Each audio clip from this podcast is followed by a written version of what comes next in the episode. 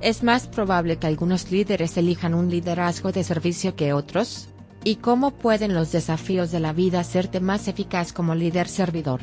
En el programa de hoy, hablamos sobre la autoconciencia de la personalidad, y luego echamos un vistazo a lo que se puede aprender al enfrentar la mayor adversidad. Bienvenidos. Soy su anfitrión, J.B. Adams. Cada semana en esta serie, les traigo conversaciones con líderes que buscan servir Debido a que un líder es cualquier persona que influye en el cambio, queremos comprender no solo qué hacen los líderes, sino quiénes son y cómo pueden ser eficaces en un mundo que cambia rápidamente. Esperamos que aprenda algunas cosas sobre nuestros huéspedes, sobre nuestro tema y también sobre usted. Estas son historias de vida de liderazgo. Puede encontrar episodios de este y todos los demás programas de Victor Media en nuestro sitio web en victormediagrow.com. Y si le gusta lo que está escuchando, suscríbase y conéctese con nosotros en su plataforma de redes sociales favorita. El programa de hoy es la tercera parte de una serie de entrevistas con el Dr. Rick Van presidente del Leadership and Listening Institute, y fundador de la organización sin fines de lucro Listening Wisdom. Ha tenido una carrera de 46 años en Rollins College en Winter Park, Florida, donde es profesor en el Departamento de Comunicación, impartiendo cursos sobre liderazgo y escucha. También es entrenador, consultor y orador. Más adelante en el programa, discutiremos la mayor adversidad de Rick Van y lo que ganó con ella. Pero comenzamos con un diálogo sobre la comprensión de su propia personalidad, y la importancia de la autoconciencia en el liderazgo. Hacemos esto usando una de mis herramientas favoritas, el modelo de cinco factores. Vamos a utilizar el modelo de cinco factores como una forma de ponerlo en un análisis. ¿Estás preparado para el momento del análisis? Sí, sí, dale. He estado usando el modelo de cinco factores durante varios años. Es similar a otras evaluaciones, pero es la que está científicamente aprobada. Así que voy a hacerte una serie de preguntas, y luego te invitaré a que elijas un lado y luego lo describas brevemente. El primer factor es la apertura. ¿Te consideras creativo o práctico? Más práctico. Tengo muchas rutinas diferentes y soy disciplinado y me adhiero a esas rutinas religiosamente. ¿Tan habitual? Sí. Muy bien, para ser escrupuloso, diría que es disciplinado o flexible. Definitivamente disciplinado. A medida que das la comparación y el contraste, es casi como si quisiera ser más creativo. Quiero ser más flexible. Quiero ser más de estas dimensiones opuestas y, en muchos casos, trabajar para esforzarme también en esas áreas. Está bien. Eso es totalmente justo. Pasemos a la extroversión. ¿Está introvertido o extrovertido? Soy introvertido. ¿Y cómo se manifiesta eso? ¿De nacimiento? ¿Cómo puede la gente saber que eres introvertido? Soy tranquilo, no hablador, soy más reflexivo. Sí, quizás ahí es donde reside realmente la dimensión auditiva. Bueno, diría que ciertamente ayuda. Con respecto a la amabilidad, diría que es dócil o desafiante. Bueno, soy un seguidor de las reglas, así que diría que cumple. ¿Y puede darnos algún contexto? Acabo de ser uno que sigue el camino recto y estrecho. Voy a seguir las reglas de tráfico. No voy a intentar romperlos. Voy a recibir mis impuestos a tiempo. Voy a hacer todas esas cosas. Correcto. Ese es mi defecto. Entonces la amabilidad podría contribuir a la buena ciudadanía? Yo diría que sí. Bien, y para el neuroticismo, ¿dirías que eres sensible o estable? Soy sensible. ¿Cómo se manifiesta eso? Mis sentimientos entran en juego. Habiendo dicho eso, estar firme también implica, en mi mente, no tener grandes cambios de emoción. Entonces podría decir que estoy en esa área porque controlo mis emociones. Si esto fuera un descriptor emocional o no emocional, definitivamente sería no emocional por fuera. Sí. Yo diría que para muchas personas, cuando escuchan esta palabra neuroticismo, es necesario interpretarlas. Solo significa, ¿eres sensible o eres más estable y estable? No significa que seas inestable. Pero siempre tenemos que explicar eso cuando usamos la palabra, porque esas son las palabras de cinco factores. Entonces, cuando piensa en esta personalidad, práctica, disciplinada, introvertida, dócil y sensible, ¿cómo cree que se adapta a usted en su carrera actual o en el entorno en el que se encuentra? Creo que se alinea con mi profesión como guía de aprendizaje. Diría que aquellos que viajan conmigo pueden ver esto, que soy práctico, que soy disciplinado y que tengo las estructuras disciplinadas en su lugar. Estoy seguro de que pueden ver mi introversión y, en el lado de la calificación, el cumplimiento seguro. Pero también creo que, en el neuroticismo, probablemente me verían más estable que sensible. Por pura práctica. Entonces, lo que me pregunto es, ¿piensas en ti mismo como una persona más joven y luego como una persona madura? Hay algunas personas que pasan por la vida, y no son introspectivas y no sienten que necesitan volverse introspectivas. ¿Cuál es el valor de conocerse a sí mismo y comprender su propia personalidad? Creo que no tiene precio poder hacerlo de diversas formas. Y creo que esto tiene mucho que ver con la apertura. Y aquí es donde realmente me esfuerzo, ir a retiros de los que no sabía nada, y probar estos tipos de actividades muy diferentes a las que estoy acostumbrado. Ese sería un ejemplo de exploración de la autoconciencia. ¿Y cómo crees que la autoconciencia juega un papel en el liderazgo de servicio? ¿Cree que existe una personalidad de liderazgo de servicio o cualquiera puede optar por practicar el liderazgo de servicio? Creo que cualquiera puede elegir, si hay un deseo, si hay voluntad y si hay una base de conocimientos para reconocer las características que envuelven ser un líder servidor. Cuando los miras y ves cosas como escuchar, estar consciente o ves cosas como estar preocupado por el crecimiento de otras personas y todos estos diferentes tipos de factores, todos se pueden aprender. Pero creo que también es importante poder medir, por así decirlo, cuánto tiempo, esfuerzo y energía está invirtiendo en estas diferentes dimensiones con otras personas. Y en el fondo, ¿te importa? ¿Te importa eso? Tan esencial. Creo que acaba de resumir lo que significa el liderazgo de servicio para mí, y se puede resumir en esa sola palabra. Cuidado. Eso creo. Creo que eso también se aplica a la escucha. ¿Te importa? Le importa estar con la persona, incluso si es completamente diferente a su estilo de personalidad o sus orientaciones de pensamiento? Realmente me siento obligado a decirlo de nuevo. Demostrar liderazgo de servicio significa mostrar cuánto te preocupas, y no importa qué tipo de personalidad tengas, puedes elegir servir. Cuando regresemos, discutiremos la mayor adversidad de Rick Van cómo la superó y qué ganó con ella. Quédate con nosotros. Son las luchas las que ayudan a definir tu identidad. Entonces, en esta parte de la entrevista, el Dr. Rick Van describe un desafío por el que ha trabajado para superar toda su vida, y cómo este trabajo lo ha hecho más efectivo. Para entender a Rick Van en el contexto de la mayor adversidad, me gustaría comenzar por etiquetarlo. Entonces, ¿etiquetarías tu mayor adversidad como qué? Luchando por resolver conflictos a largo plazo. Bien, así que danos un poco de contexto. Todos tenemos que afrontar el conflicto de una forma u otra.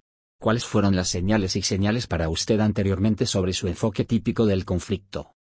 Bueno, me escaparía y lo evitaría. Me apagaría por completo, sin saber cómo manejarlo.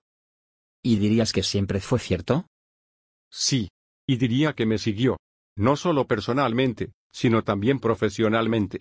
En un contexto profesional, si me metía en un conflicto, tenía a una tendencia a cerrarme, en lugar de avanzar hacia él y ser proactivo para enfrentarlo.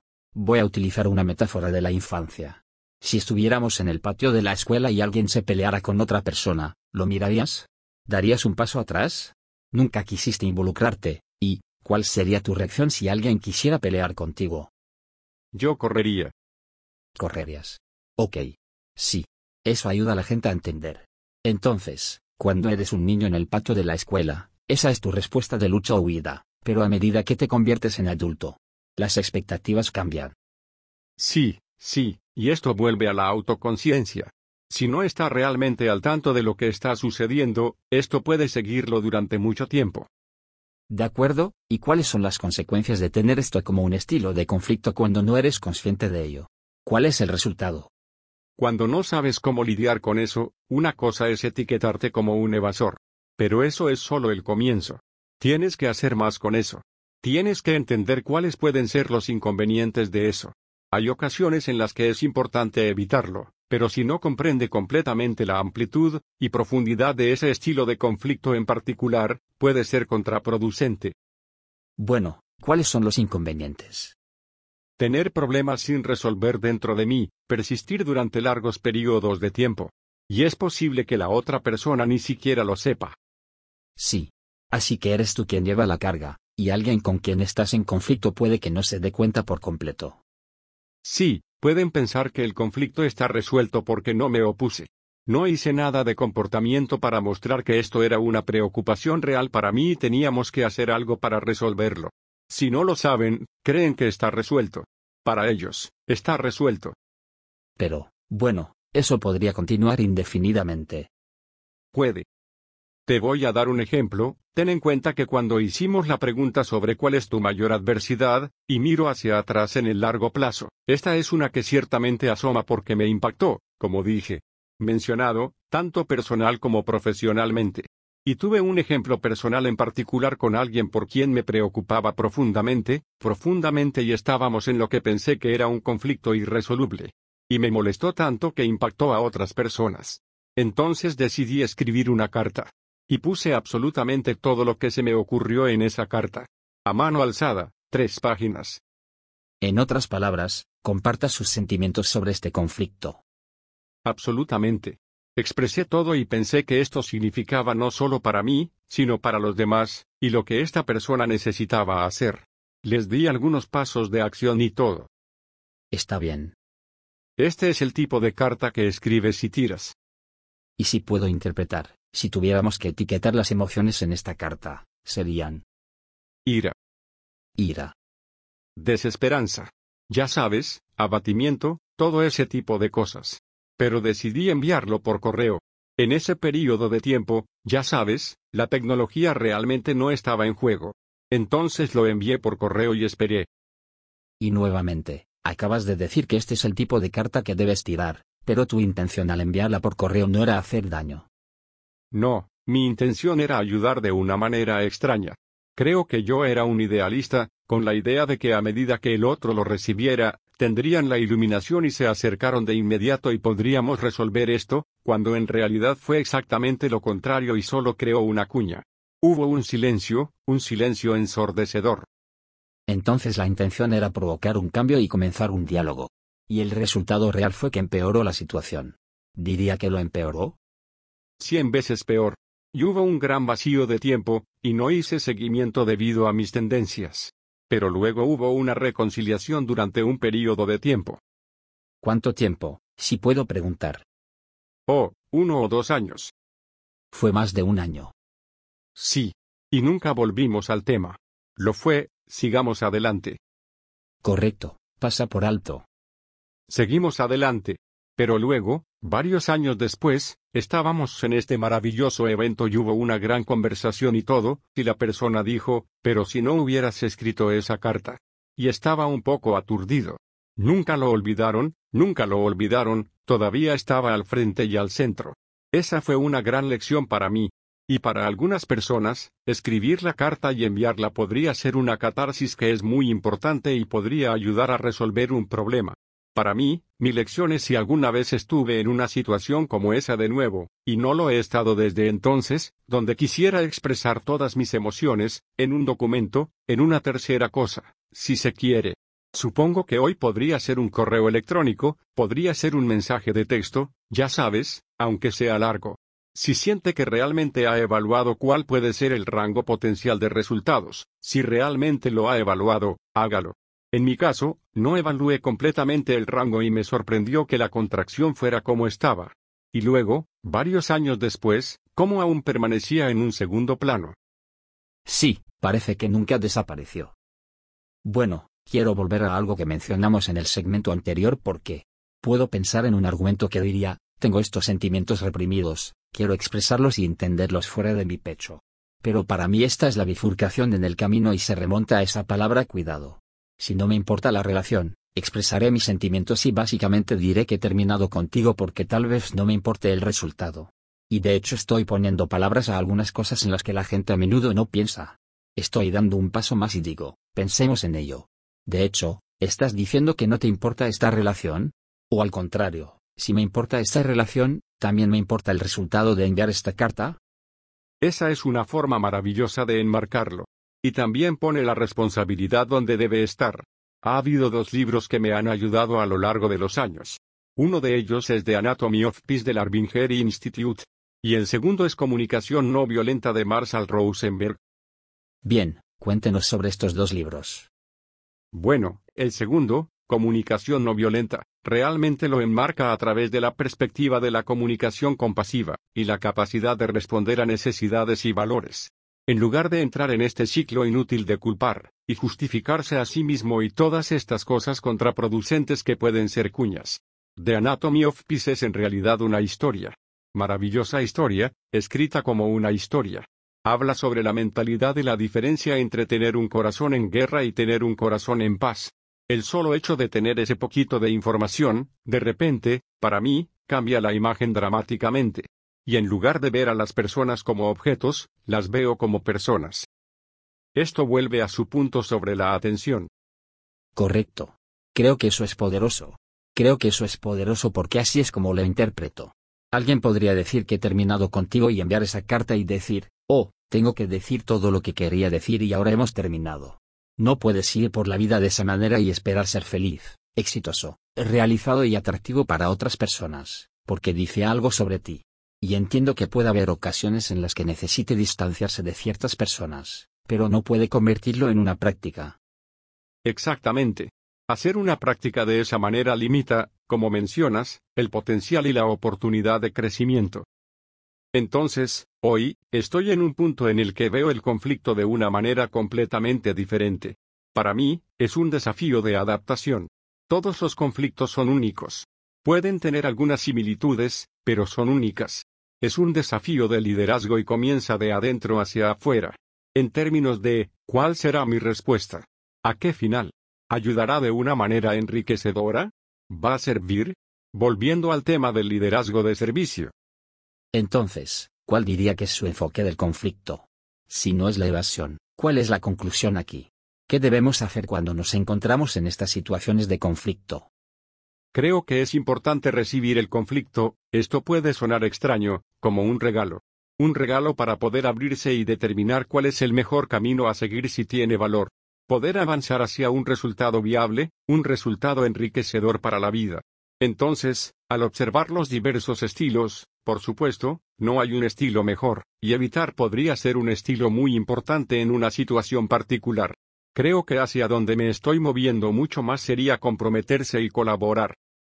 Está bien. Así que estás tocando una herramienta que a ambos nos gusta, el instrumento Thomas Keyman. Hay cinco enfoques que incluyen evitar, adaptarse, comprometer, competir y colaborar. Y sé que tanto tú como yo hemos usado esta herramienta y somos fanáticos de ella. Pero acabas de decir algo que llamó mi atención. Y se remonta al tiempo. Si elijo la evasión como estrategia de conflicto, estoy ganando tiempo. Sí. No se puede ganar tiempo para siempre. Sí, y también magnifica el hábito de procrastinar. Y posteriormente, tuve el maravilloso privilegio de poder explorar esta palabra, coraje. Limita el crecimiento del coraje. La raíz de la palabra coraje es cur, que es corazón, ¿verdad? Y volvemos a la pregunta de cuál es su orientación.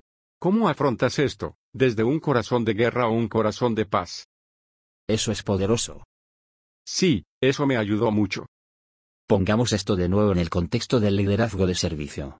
Para que podamos servir y sacar lo mejor de su adversidad, ¿cómo podemos ser mejores líderes servidores en nuestro enfoque del conflicto? Debemos darnos cuenta de que el conflicto es en realidad neutral, y así es como lo recibimos para poder responder de manera servicial.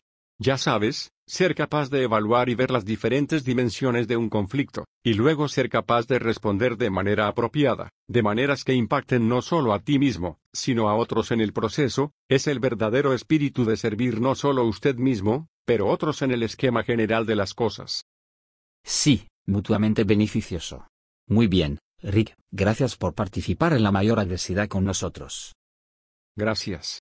Eso fue útil, solo para poder articular eso. Lo encontré poderoso y útil como siempre.